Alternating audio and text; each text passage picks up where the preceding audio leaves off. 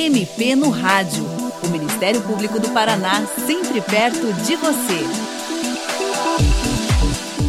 Nesta edição, por conta do Dia Mundial contra o Câncer, 4 de fevereiro, o MP no Rádio trata dos direitos assegurados aos pacientes com câncer, desde as questões relacionadas ao tratamento até outros pontos não muito conhecidos, como, por exemplo, a prioridade em alguns serviços e a isenção de certos tributos. O nosso convidado é o promotor de justiça Ângelo Mazuki Santana Ferreira, do Ministério Público do Paraná.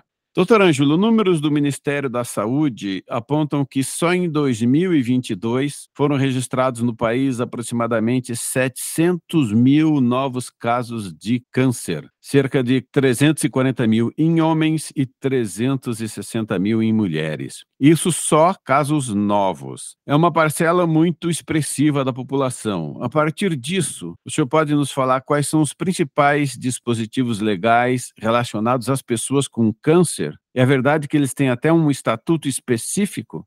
Sim, é verdade. Existe hoje, desde 2021, o Estatuto da Pessoa com Câncer, que é a Lei Federal 14.238 de 2021 havia já em vigor, desde 2016, uma lei estadual no Paraná, a Lei 18.895 de 2016, que já previa uma série de normativos. Ela foi contemplada pelo Estatuto da Pessoa com Câncer e recomenda-se à população que procure esse último dispositivo, porque é mais detalhado. E quais são os principais direitos assegurados pela legislação no que se refere ao diagnóstico e ao tratamento da doença? O artigo 4 da Lei Federal, há pouco citada, prevê uma série de dispositivos. O primeiro deles é a obtenção de um diagnóstico precoce Falando sobre isso, há uma importância muito grande nessa detecção precoce, o que se dá através das campanhas, mas que é feito permanentemente, mesmo fora das campanhas, através dos serviços de atenção primária à saúde. Qualquer pessoa pode se dirigir à sua unidade básica de saúde ou unidade equipe de saúde da família do seu bairro e relatar o receio de ou a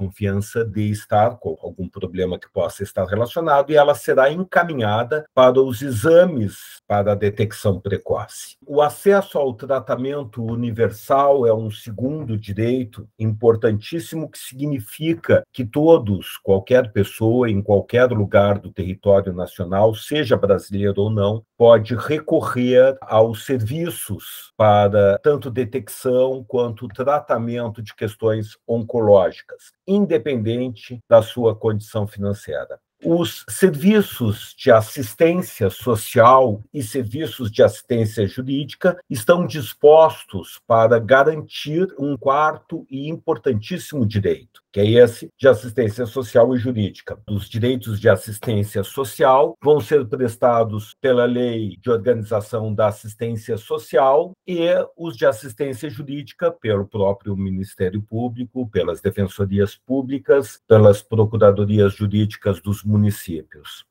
vejam que há um outro importantíssimo direito assegurado, que é o acesso à informação. Esse acesso à informação do paciente oncológico está sobre a doença e o seu tratamento. Então, o paciente ou a família do paciente com problemas de câncer ou que desconfie de, tem direito a ter plena informação. Se tiver qualquer dúvida, pode procurar a unidade básica de saúde do seu bairro e lá os agentes darão toda a informação ou encaminharão para o serviço que possa dar essa informação. Os serviços de alta complexidade, que são os centros de oncologia, darão também essa informação, eles são obrigados e normalmente dispõem de áreas de assistência à população para dar todo tipo de informação. Portanto, o direito a não ter dúvida de nenhuma natureza é um dos direitos importantíssimos do portador de patologias oncológicas. Existe um direito específico especificamente assegurado, que é o da prioridade, que é a assistência preferencial. Naturalmente, quando nós nos referimos à prioridade nos serviços de saúde, temos que lembrar que o paciente oncológico tem prioridade sobre aqueles que não têm prioridade. Ele não terá prioridade sobre os outros pacientes oncológicos, não terá prioridade sobre pacientes oncológicos ou não oncológicos que estejam em situação de urgência ou de emergência, e não terá prioridade sobre os pacientes que já possuem prioridade em razão de suas condições ditadas pela lei. Ele é prioritário diante de todos que não são prioritários. E são prioritários outros pacientes oncológicos, pacientes de urgência ou emergência, crianças e adolescentes e idosos. Doutor, existe alguma possibilidade de que esse paciente com câncer tenha atendimento domiciliar na rede pública? Esse é um outro direito, o atendimento domiciliar, e ele vai se restringir aos casos recomendados para tratamento domiciliar. O atendimento em domicílio de pacientes, por exemplo, que estão com tratamento paliativo, costuma ser feito no ambiente domiciliar e é um direito que ele tem. Alguns locais possuem home care, tanto planos privados de saúde, ou seja, equipes que vão até a casa o Sistema Público de Saúde possui o PAID, o Plano de Atendimento de Internação Domiciliar, que vai até a casa, faz todo o monitoramento, treina o cuidador e, e fornece todos os insumos, mas tem vários critérios que são específicos dos programas. Independente disso, o atendimento domiciliar, naqueles casos necessários, será feito através das equipes saúde da família ou das equipes das unidades básicas de família de referência, ou seja, do bairro aonde o paciente mora. Doutor Ângelo, além das questões relacionadas ao tratamento, quais são os outros principais direitos dos pacientes de câncer? O paciente de câncer tem um direito bem específico previsto na lei federal, que é o da proteção social e econômica. Esses direitos de proteção social e econômica estão reconhecidos por uma lei desde 1988, especificamente os direitos tributários. Essa é uma questão que emerge de diversas discussões e desta lei. A Lei 7.713 de 1988 dispensa o pagamento de tributos para indivíduos com câncer, independente de qual câncer seja. Comprovado que o paciente padece daquela moléstia oncológica, ele terá direito a não pagar tributos. Duas questões foram muito discutidas com relação a isso e pacificadas por decisões de efeito amplo o STJ entendeu primeiro que é o rol de doenças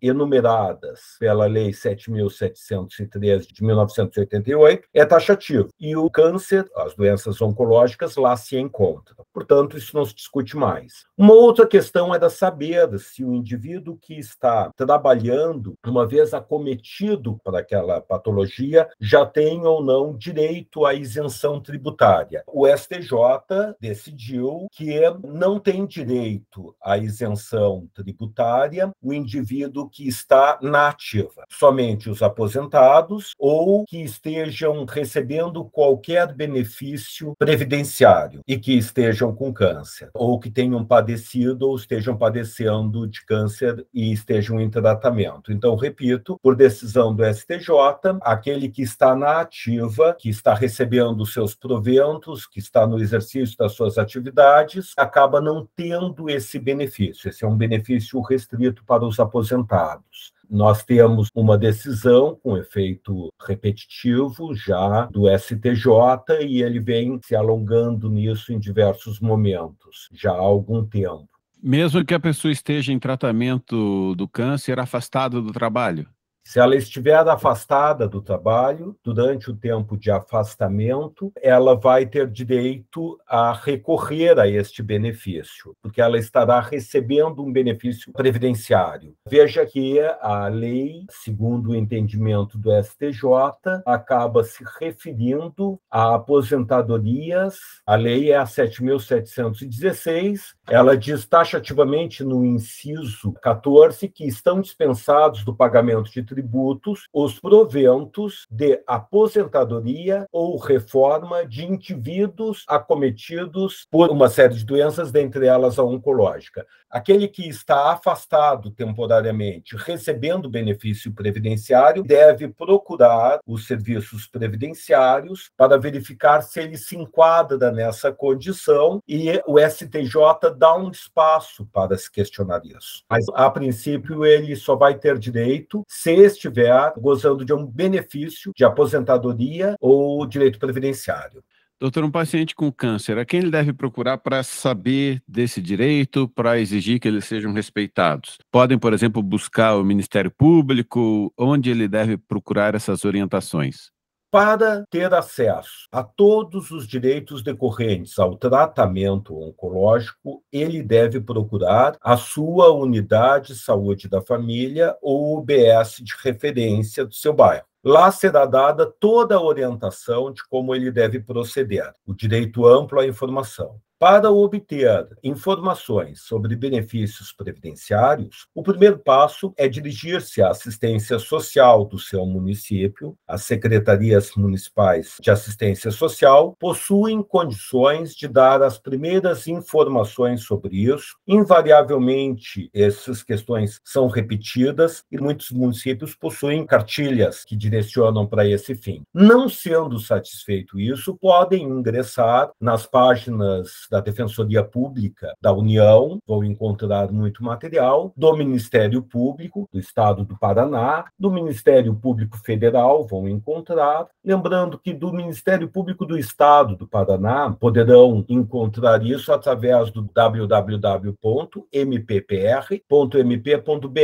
Há um site dentro deste link que vai direcionar para dirimir dúvidas. Eu queria apenas lembrar algumas questões bastante interessantes quanto a esses direitos sociais de modo geral. Há uma pergunta sobre como dar início aos processos. O melhor lugar para dar início aos processos de benefícios previdenciários é, evidentemente, o INSS. Então, ir ou entrar nas páginas do INSS, ao entrar fazendo uma pesquisa de internet na página do INSS, já vai encontrar links que referem especificamente sobre benefícios previdenciários. Algumas questões interessantes. Quem tem câncer fica isento de pagar IPTU. Isso não está previsto na lei federal. O IPTU é um tributo municipal e vai depender se o município onde o indivíduo mora e tem seu imóvel tem lei sobre o assunto. É preciso procurar lei municipal para tratar disso. O desconto na luz, que é a luz social, está prevista como programas sociais do governo federal. A família que usa continuamente equipamentos de alto consumo de energia elétrica e que o paciente padece de câncer pode obter esse benefício. É o caso do enfisema pulmonar, em que acaba utilizando concentradores de oxigênio.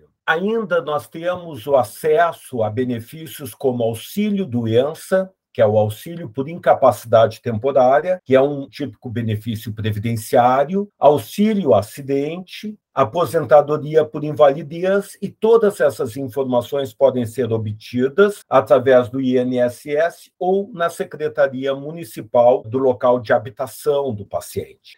Doutor Ângelo, muito grato pela sua participação no programa de hoje. E você, ouvinte, também pode participar do MP no Rádio. Envie seus comentários e sugestões pelo e-mail mpnoradio.mppr.mp.br ou pelo telefone 41 3250 4469. O programa desta semana teve produção e edição de Patrícia Ribas e apresentação de Tomás Barreiros. Até a próxima! Você ouviu MP no Rádio, uma produção da Assessoria de Comunicação do Ministério Público do Paraná.